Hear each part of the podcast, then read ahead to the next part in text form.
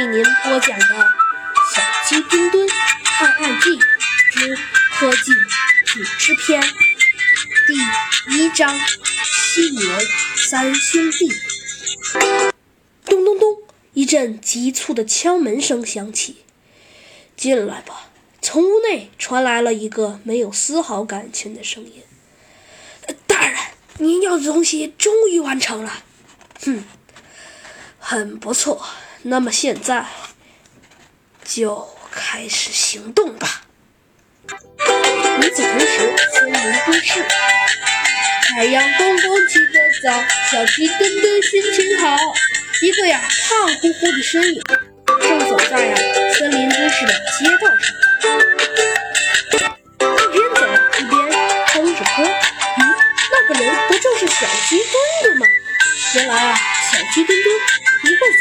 一会跳，似乎心情很不错嘛。可是啊，就在这时，突然街道拐弯处，冒出了三道身影。哎呦，小鸡墩墩呐，和这三道身影撞了个正着。谁呀？居然敢撞我！三道身影中的一道身影立刻大叫道。可是啊，叫着叫着，突然那个人。不叫了，小鸡墩墩抬头一看，原来啊是三只犀牛。这三只犀牛啊，每个人都身高超出了两米左右，身体啊非常的强壮，身上突出了一块块的肌肉。小鸡墩墩定睛一看，原来啊，刚刚正在叫唤的，原来是为首的那只最大的犀牛。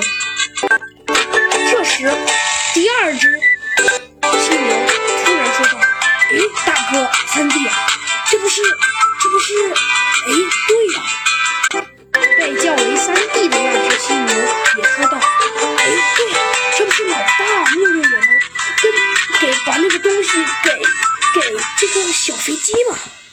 没错，犀牛大哥说道：“看来这个事情有一点点意思了。”说着，犀牛大哥呀，一抬头，把鼻子对着天，对小鸡墩墩说道：“小飞机，今天算你倒霉，遇到了呃我们犀牛三兄弟。首先呢，我先做个自我介绍，我呀是犀牛大哥，江湖人称帅哈猪。